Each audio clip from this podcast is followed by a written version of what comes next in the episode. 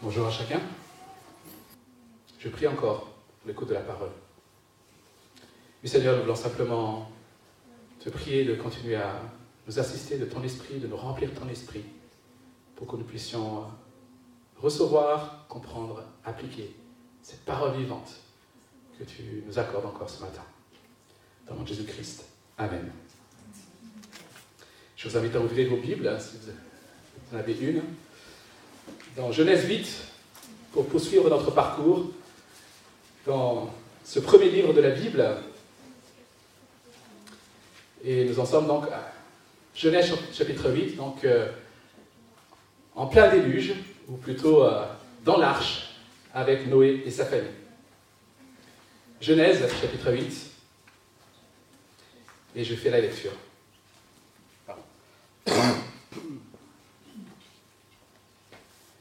Dieu se souvint de Noé, de tous les animaux et de tous les bétails qui étaient avec lui dans l'arche. Il fit passer un vent sur la terre et l'eau se calma. Les sources de l'abîme et les écluses du ciel furent fermées et la pluie ne tomba plus du ciel. L'eau se retira peu à peu de dessus la terre, si bien qu'elle baissa au bout de 150 jours. Le 17e jour du septième mois, l'arche s'arrêta sur les montagnes d'Arara. L'eau baissa progressivement jusqu'au dixième mois. Le premier jour du dixième mois, les sommets des montagnes apparurent. Au bout de quarante jours, Noé ouvrit la fenêtre qu'il avait faite à l'arche. Il lâcha le corbeau et celui-ci sortit, faisant des allers et retours jusqu'à ce que l'eau ait séché sur la terre. Il lâcha aussi la colombe pour voir si l'eau avait baissé sur la terre, mais celle-ci ne trouva aucun endroit où se poser. Elle revint vers lui dans l'arche, car il y avait de l'eau sur toute la surface de la terre. Il avança la main, la prit et la fit rentrer vers lui dans l'arche. Il attendit encore sept, autres jours, puis il lâcha de nouveau la colombe hors de l'arche. La colombe revint vers lui sur le soir, et voici qu'une feuille d'olivier arrachée était dans son bec. Noé sut ainsi que l'eau avait baissé sur la terre. Il attendit encore sept autres jours, puis il lâcha la colombe, mais elle ne revint plus vers lui. L'an 601, le premier jour du premier mois, l'eau avait séché sur la terre. Noé retira le toit de l'arche. Il regarda et constata que la surface du sol avait séché. Le, 27e jour du deuxième mois, la terre fut sèche. Alors Dieu parla à Noé. Sors de l'arche avec ta femme, tes fils et les femmes de tes fils. Fais sortir avec toi tous les animaux de toute espèce qui sont avec toi, tant les, oiseaux que le bétail et tous les reptiles qui rampent sur la terre, qui pullulent sur la terre, qu'ils se reproduisent et deviennent nombreux sur la terre. Noé sortit avec ses fils, sa femme et les fils de ses fils, tous les animaux, tous les reptiles, tous les oiseaux et tout ce qui se déplace sur la terre sortirent de l'arche en fonction de leur espèce. Noé construisit un, autel en l'honneur de l'Éternel. Il prit de toutes les bêtes pures et tous les oiseaux purs et offrit des holocaustes sur l'autel. L'Éternel perçut une odeur agréable et se dit en lui-même, je ne maudirai plus la terre à cause de l'homme, car l'orientation du cœur de l'homme est mauvaise dès sa jeunesse et je ne frapperai plus tous les êtres vivants comme je l'ai fait. Tant que la terre subsistera, les semailles et la moisson, le froid et la chaleur, l'été et l'hiver, le jour et la nuit ne cesseront pas.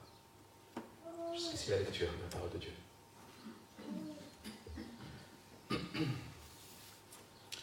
Les périodes de transition sont souvent des, moment difficile et délicat à négocier. Alors cela est vrai pour les individus, cela est vrai pour euh, les groupes, mais, mais aussi pour les institutions. Parce qu'une transition signifie bien souvent renoncer à un passé, quitter, quitter un statut peut-être, des habitudes, avec, même si euh, tout n'allait pas, avec quand même une certaine sécurité. Et tout cela pour un avenir qu'on espère meilleur, mais dans lequel on n'est pas encore arrivé, parvenu. Voilà la transition. Une, transition peut donc produire du découragement, de l'impatience, avec parfois peut-être l'envie de baisser les bras, l'envie d'abandonner. Noé et sa famille sont en transition. Ils sont dans l'arche. Entre le monde qu'ils avaient connu, mais qui est aujourd'hui détruit sous les eaux, et un monde dont ils ne connaissent pas encore tout, finalement. Leur maison, leur champ, leurs voisins, les frères et sœurs de Noé, puisque Noé en avait, les cousins, tout cela n'existe plus. Et je ne sais pas si vous avez remarqué dans le récit, mais Dieu n'avait rien dit concernant ce qui, allait arriver par la suite. Noé savait à quoi il allait échapper, mais il ne savait pas ce qu'il attendait. Et surtout, Dieu ne lui avait rien dit concernant la durée des événements. Dieu avait tout donné en détail sur ce qu'il fallait faire pour préparer l'arrivée du déluge. Merci.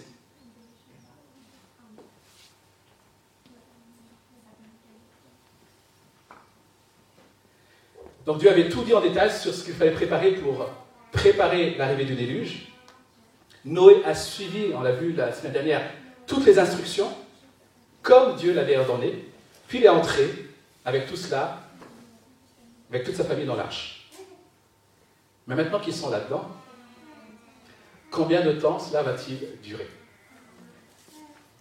Noé n'en avait aucune idée. Certes, il a échappé à un jugement terrible, et c'est ça le but des instructions de Dieu, mais ce n'est pas pour cela que sa situation était pour autant confortable. Il était là, dans ce bateau, il faut l'imaginer, avec tous ces animaux, à tourner en rond. il fallait, s'occuper des animaux quand même. Hein. Mais pendant plusieurs mois, plus d'un an, une transition difficile, n'est-ce pas? Peut-être que vous avez déjà posé cette question-là, combien de temps ça va durer? Je pense qu'on s'est tous posé cette question-là une fois ou l'autre.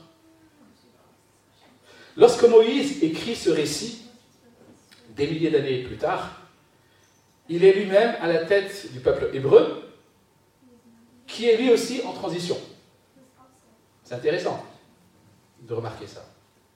Ils ont été délivrés de l'esclavage en Égypte, ils viennent de passer par la mer Rouge qui s'est ouverte, et qui s'est ensuite refermé sur les Égyptiens, et ils sont maintenant dans le désert, en attendant la terre promise. Cette terre promise qui semble loin. Transition difficile. Et vous-même, ce matin, si vous faites partie de ceux qui ont renoncé à être le maître de leur vie, et j'espère que c'est votre cas, pour suivre Jésus, pour mettre votre confiance en lui, alors la Bible dit que vous êtes vous aussi en transition. Vous êtes étranger de passage. Vous avez changé de statut. Vous êtes devenu enfant de Dieu. Vous êtes sauvé de tout jugement. Vous appartenez au Créateur. Mais vous attendez encore ce jour où Jésus reviendra et où vous recevrez ce corps glorieux. Et en attendant ce jour, même si vous êtes délivré du péché, vous allez continuer à lutter contre le péché. Vous allez continuer à subir le péché dans le monde, les injustices dans le monde, les souffrances. Jusqu'à quand? Combien de temps? Transition difficile. Ce que Noé et ce que Moïse ont compris de ce récit, concernant la transition, concernant la présence de Dieu dans cette transition, sera, j'espère, pour nous d'un grand secours aussi ce matin, dans notre transition. dans ta transition. Et je propose donc de voir ce que Moïse et Noé ont compris de cette transition. La première chose qu'ils ont compris, c'est que le Seigneur n'oublie jamais son peuple. Le Seigneur n'oublie jamais son peuple. Verset 1. Alors que le monde est anéanti et que tout est devenu chaos, Moïse écrit Dieu se souvint de Noé. Quelle phrase Toute petite comme ça. Et le problème, c'est que comme on lit séparément les textes, nous lisons chapitre 8, nous ne sommes pas encore concentrés, nous lisons Dieu se souvient de Noé, et puis nous, nous entrons dans le récit. Alors que c'est certainement peut-être l'une des phrases les plus importantes de ce chapitre. Vous savez que dans le texte original, il n'y avait pas de découpage comme on l'a aujourd'hui entre chapitres. Donc, pour, euh, pour comprendre ou pour peut-être saisir la portée de cette phrase, il faut juste lire ce qui précède, chapitre, la fin du chapitre 7. La crue de l'eau sur la terre dura 150 jours. Dieu se souvint de Noé. Et lorsque le texte dit Dieu se souvint de Noé, ça ne signifie pas que jusque-là, Dieu était occupé ailleurs. Et qu'il avait oublié que Noé était quelque part sur l'arche. Puis jusqu'au jour où je me souviens de Noé. Ce n'est pas de cette manière qu'il faut comprendre le texte. Dans la Bible, cette expression est souvent utilisée pour parler de Dieu qui, conformément à ses promesses, est sur le point d'accomplir et d'agir. Dieu est sur le point d'accomplir ses promesses conformément à son alliance, conformément à sa fidélité. C'est cela l'expression Dieu se souvient de Noé. On voit cela par exemple dans l'histoire d'Abraham. Lorsque, peut-être que vous ne connaissez pas, mais lorsque Dieu est sur le point de détruire, de faire périr les villes impies de Sodome et Gomorre, dans Genèse 19, verset 29, il est écrit Il se souvint d'Abraham. C'est pourquoi il fit échapper Lot. Il se souvint, c'est pourquoi il fit échapper Lot.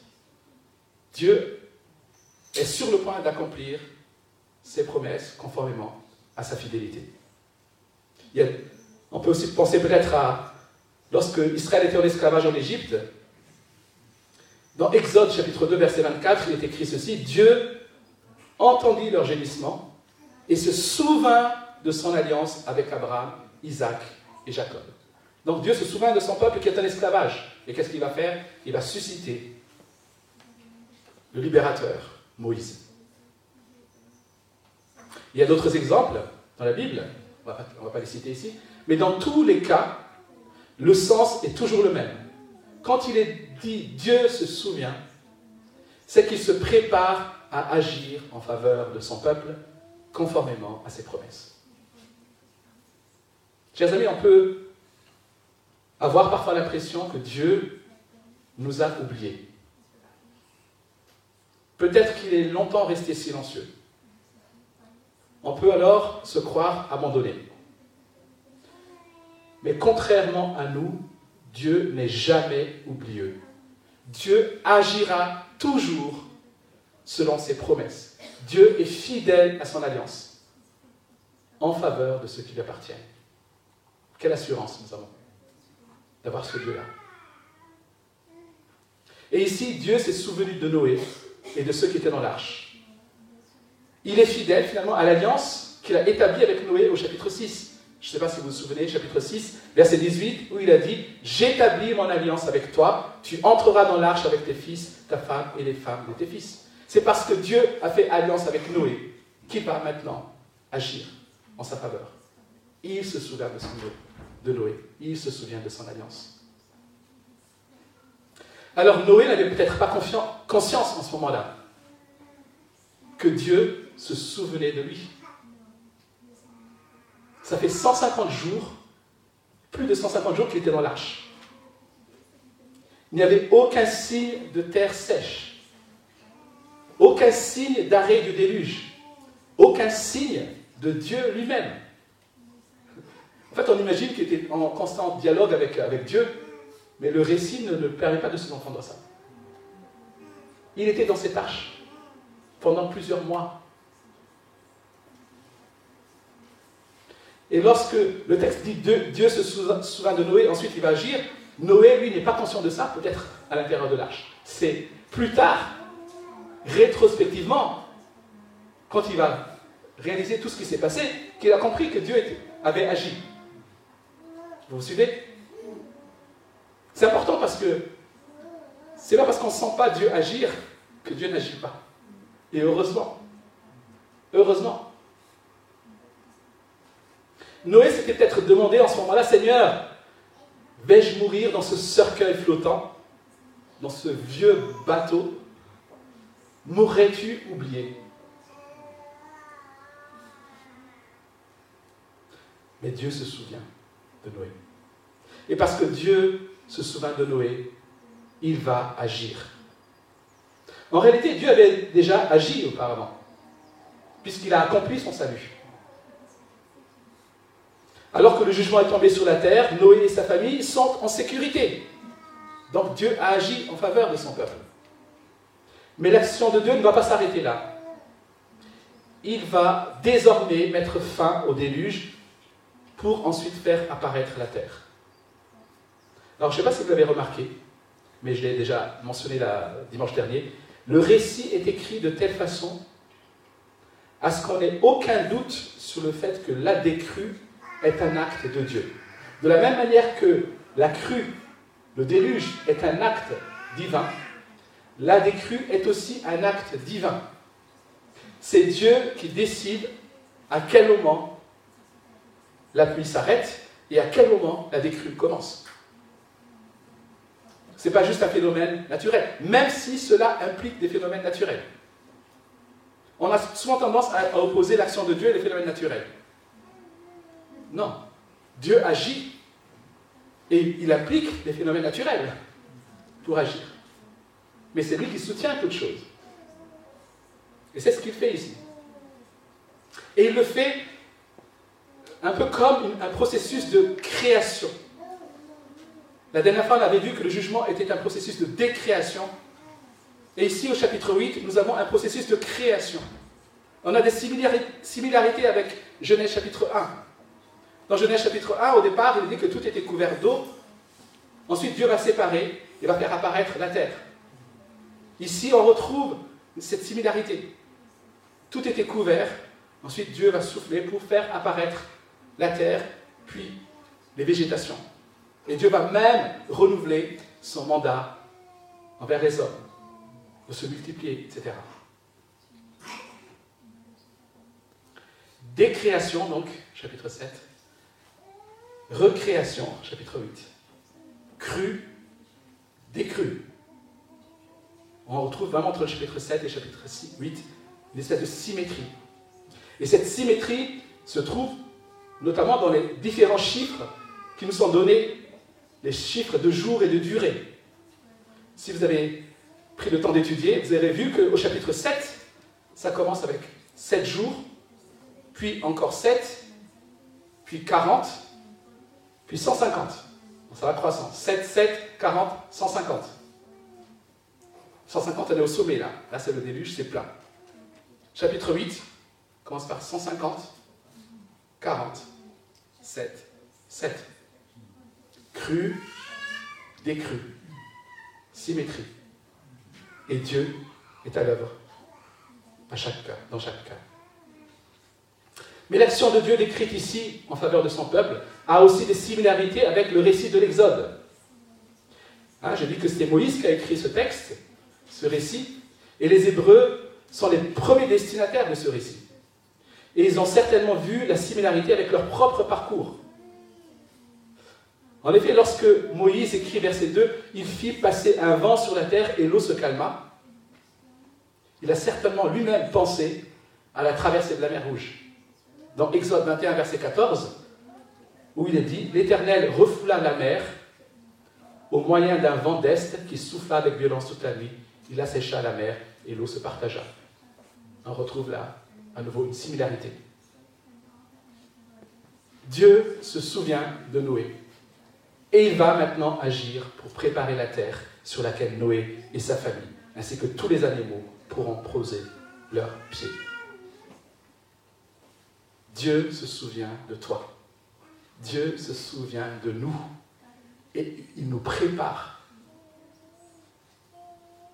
cette place où nous serons avec lui pour l'éternité. C'est ce qu'avait promis Jésus.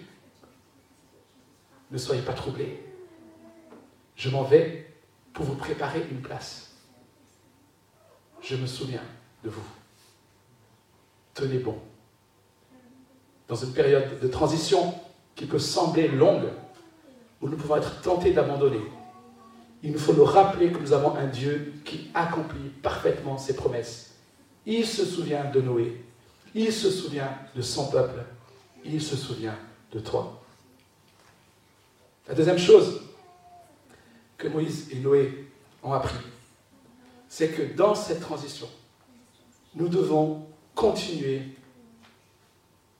de nous attendre à Dieu. Ce n'est pas, parce que Dieu, pas parce que Dieu se souvient de son peuple et agit selon ses promesses que tout va être instantanément résolu.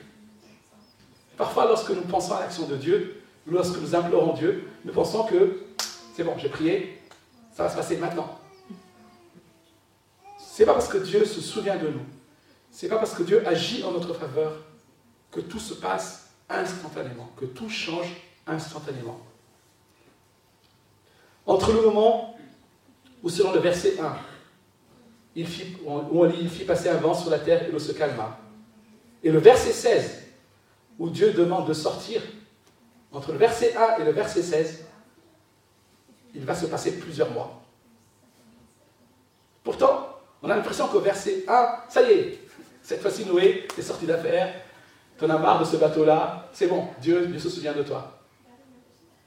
C'est au verset 16 que Dieu dit à Noé de sortir. Plusieurs mois plus tard. Dieu avait dit à Noé à quel moment le déluge arriverait. Mais comme je l'ai dit, il n'avait pas dit à Noé quand le déluge allait se terminer. Et quand la terre serait sèche. Alors, Dieu aurait pu, en un claquement de doigts, en un clin d'œil, assécher toute la terre. Dieu est Dieu, il est le créateur, il a, fait, créé à partir de néant. Il pourrait comme ça faire assécher la terre. Mais ce n'est pas ce qu'il a fait. Ça a pris du temps. Et pendant tout ce temps, Noé a dû être patient. Il a dû attendre avec espérance.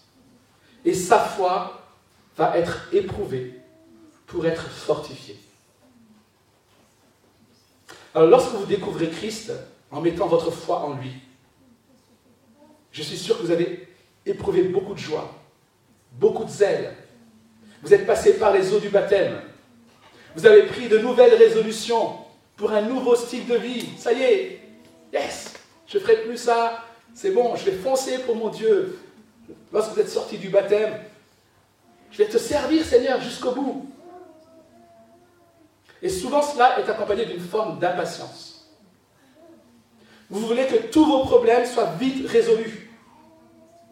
Que toutes vos mauvaises habitudes soient vite effacées. Est-ce que Dieu peut le faire? Oui. Amen mais ce n'est pas sa manière habituelle de faire. La Bible nous montre à maintes reprises que Dieu veut nous façonner patiemment en nous apprenant à nous attendre à lui et à dépendre de lui chaque jour. Nous avons chanté ce chant inspiré du prophète Ésaïe, notre force sera renouvelée en nous attendant à Dieu. Mais le problème, c'est que je n'aime pas attendre. Noé, pendant tous ces mois de déluge, enfermé dans son arche, a dû apprendre à attendre patiemment et humblement jusqu'à ce que le Seigneur lui donne une nouvelle instruction. Alors cette attente n'était pas une attente passive. Déjà, je l'ai dit, Noé s'occupait des animaux. Mais Noé a aussi voulu chercher lui-même, est-ce que la terre était sèche? Et lorsqu'il a vu que l'eau avait baissé et que le, bateau s'est arrêté sur le mont Arara, Noé va envoyer un corbeau. Le, corbeau va tourner un peu, et puis jusqu'au moment où le corbeau ne revient, le corbeau ne revient plus. En fait, le problème avec les corbeaux, c'est que les corbeaux n'ont pas besoin de contexte apaisé pour vivre. Ils peuvent, quelque part, se contenter de chaos. Et notamment, ils peuvent se nourrir de carcasses qui peut-être flottent encore un peu sur les eaux. Désolé hein, si ce n'est pas bon appétit. Le corbeau ne revient pas. Et Noé va lâcher une colombe. Les colombes, eux, ont besoin d'un endroit propre et sec pour atterrir. Ils ont besoin de végétation pour se nourrir. Et n'ayant rien trouvé, la colombe revient. Noé attend sept jours. Puis il essaye à nouveau. Cette fois-ci, la colombe revient avec une feuille d'olivier. Et Noé attend encore sept jours supplémentaires. Et cette fois, la colombe ne revient pas. Mais ce n'est pas fini. Même lorsque Noé constate que la surface du sol est sèche, le premier jour du premier mois, selon le verset 13, il va devoir encore attendre. C'est seulement le 27e jour du deuxième mois que Dieu lui donnera l'instruction au verset 16. Sors de l'arche avec ta femme, tes fils et les femmes de tes fils. Noé aurait pu se dire, je ne sais pas pourquoi Dieu reste silencieux alors que là, ça semble sec. il y a peut-être un peu de boue, un peu de flaque par là, mais c'est pas grave. On va faire avec. Allez, tout le monde dehors. Mais comme il l'a fait jusqu'ici, Noé a attendu patiemment jusqu'à ce que l'instruction lui soit donnée de sortir. Chers amis, Dieu veut que la foi, la confiance que nous avons placée en lui, se traduise par l'obéissance lorsqu'il ordonne et par une attente pleine d'espérance lorsqu'il semble silencieux. Notre foi se traduit par une obéissance lorsque Dieu ordonne et par une attente pleine d'espérance lorsque Dieu semble silencieux. Où en es-tu par rapport à cette foi-là? Dans la difficulté de la transition, ce récit nous rappelle que Dieu est fidèle. Il se souvient de son peuple. Et sachant cela, nous devons apprendre à nous attendre à lui. Attendre jusqu'à ce que nous puissions jouir pleinement du repos promis. Et c'est le troisième et dernier point. La dernière leçon qui nous est donnée dans ce chapitre, c'est qu'il y a un repos qui nous est promis. Un temps de transition qui est long. Le problème, c'est que ça nous fait parfois oublier la destination ça nous fait oublier le but final. Lorsque Israël était en exil, ils ont commencé à s'y faire. Ils ont oublié qu'ils étaient en exil et que leur destination finale, c'était de revenir à leur terre. Parfois, nous oublions que nous sommes de passage sur cette terre. Nous oublions la destination finale. Et nous vivons comme si tout était ici et maintenant. Pour Noé, c'était la destination finale, c'était de pouvoir vivre sur terre en accomplissant la volonté de Dieu en communion avec lui. C'était ça son but final. Le but final, c'était en quelque sorte pour lui de revenir à l'état de l'homme du septième jour de la création. Vous savez, ce septième jour où Dieu se reposa et où les choses se déroulent. La destination de Noé, c'était de retrouver le repos de Dieu. Alors pourquoi est-ce que j'en parle? Parce que ce récit insiste sur la notion de repos, même si cela ne, nous saute peut-être pas aux yeux du premier coup. Alors, avant de, de voir en quoi il est question de repos, il faut juste nous rappeler que la Bible nous apprend que Dieu a créé l'homme et la femme pour qu'ils vivent en communion parfaite et permanente avec lui. Et c'est ça le repos de Dieu. Le repos que Dieu veut pour nous, c'est cette vie en communion totale, parfaite avec lui. Adam n'a pas réussi à rentrer dans ce repos. Il a péché contre Dieu en voulant être son propre maître. Il a désobéi. Pas de repos donc pour Adam. Et au lieu de vivre dans le repos de Dieu, Adam a attiré sur lui la malédiction et la punition de la mort. Mais Dieu, lui, dans sa grâce, ne veut pas laisser les hommes dans cet état. Dieu veut les ramener dans son repos. Et tout au long de la Bible, nous avons cette quête de repos. Pour les contemporains de Moïse, vous vous souvenez, c'est toujours Moïse qui est en train de conduire son peuple. Pour les contemporains de Moïse, la terre promise vers laquelle il se dirigeait était une promesse de repos.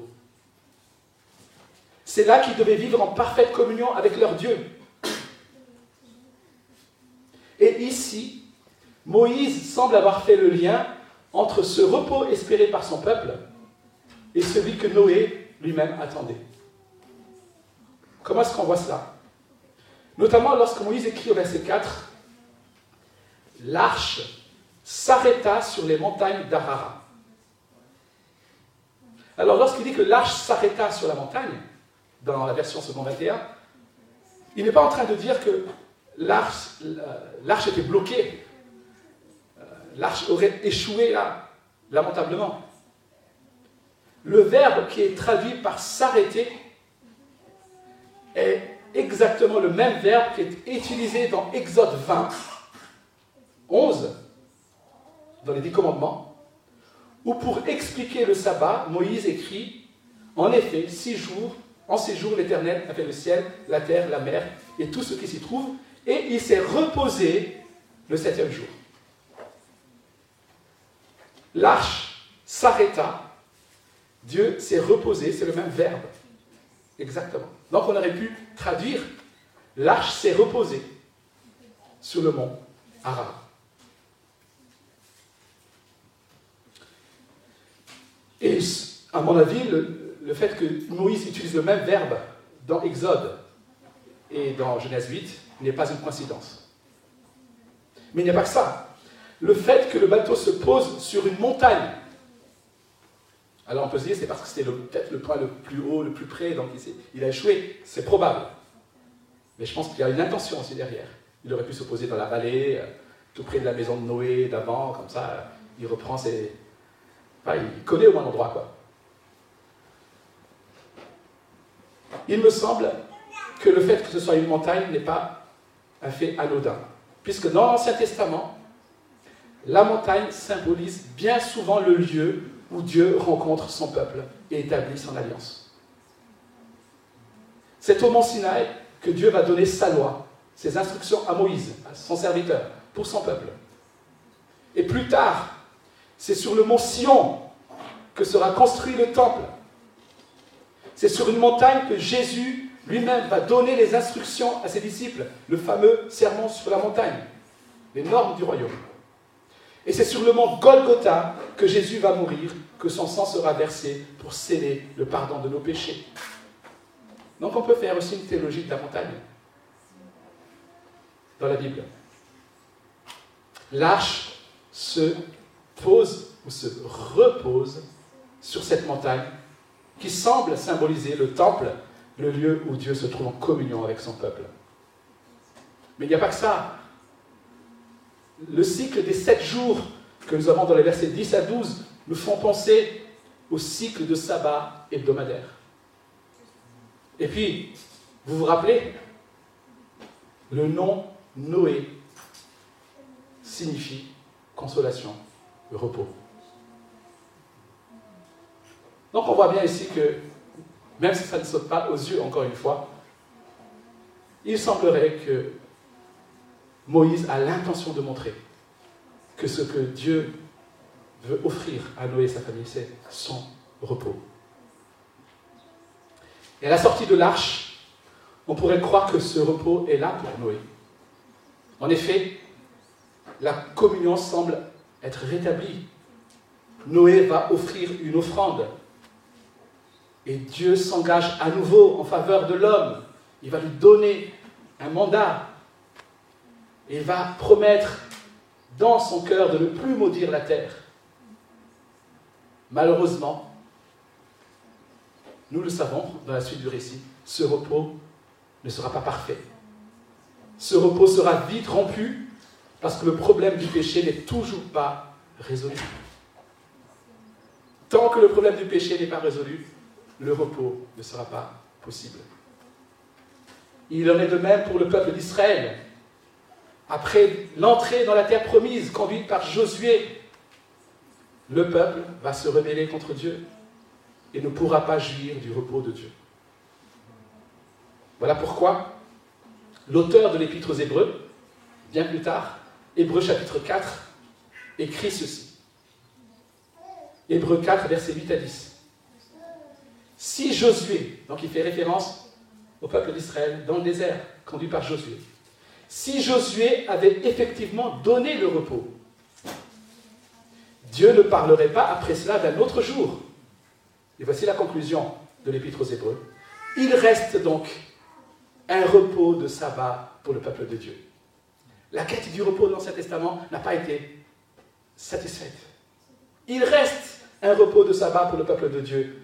En effet, celui qui entre dans le repos de Dieu se repose lui aussi de son activité, tout comme Dieu s'est reposé de la sienne. Hébreux 4, 8 à 10. L'histoire de Noé, comme celle de Moïse, pointent toutes les deux vers un repos plus excellent, celui que Dieu accorde en Jésus-Christ. Pour obtenir ce repos, pour gagner ce repos, Jésus a vécu une vie en parfaite communion avec le Père, soumise à sa volonté. Il est l'homme qui a mené la vie que tout homme devrait vivre pour avoir le repos de Dieu. Seul Jésus a vécu cette vie-là. Seul Jésus a gagné le repos de Dieu. Et la bonne nouvelle, c'est que Jésus va mourir comme un pécheur en prenant nos péchés. Il va mourir à notre place. Et il va nous donner cette vie parfaite qu'il a vécue. Nous avons à notre crédit la vie parfaite de Christ. Dieu nous voit comme si nous avions vécu la vie parfaite de Christ. Et voilà pourquoi si nous avons mis notre foi en Jésus-Christ, si nous sommes unis à lui, alors nous entrons dans le repos de Dieu.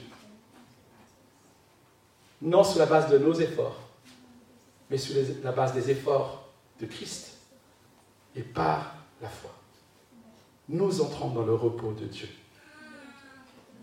Nos fautes ont été payées et nous pouvons jouir d'une communion parfaite avec notre Dieu. C'est ce repos que Jésus offre lorsqu'il dit dans Matthieu 11, 28, Venez à moi, vous tous qui êtes fatigués et chargés, et je vous donnerai du repos. Pour conclure, Chers amis, Moïse a estimé nécessaire de décrire longuement l'attente de Noé pendant le déluge. Ça me surprend toujours ça. Pourquoi? Parce que le peuple hébreu dans le désert avait besoin de comprendre comment vivre ce temps de transition. Qui est Dieu dans ce temps de transition? Et nous avons besoin aussi ce matin d'entendre ce que Dieu fait dans ce temps de transition qu'est le nôtre. Mais à la différence de Noé et du peuple hébreu, nous avons, en tant que chrétiens, nous avons déjà aujourd'hui tous les prémices de ce que nous espérons. Notre transition est entre le déjà et le pas encore. Nous avons déjà tout pleinement en Christ. Nous avons déjà le repos, la délivrance de l'esclavage du péché, la présence permanente de Dieu. Nous avons déjà un accès au trône de la grâce. Nous avons déjà la vie éternelle. Nous avons déjà une identité nouvelle, un statut nouveau. Mais nous attendons encore ce jour où nous recevrons le corps glorieux, où le péché sera définitivement ôté de la surface de la terre, et nous serons éternellement et parfaitement dans la présence de notre Dieu. Nous sommes dans cette transition entre le déjà et le pas encore. Chers amis, ce qui est là devant nous, c'est ce repos, cette présence parfaite de notre Seigneur. Alors ne soyons pas découragés. Persévérons dans la marche, sachant que Dieu se souvient de nous, qu'il agira en notre faveur selon ses promesses, qu'il veut fortifier notre foi et que les promesses de repos sont les nôtres dès aujourd'hui. Amen.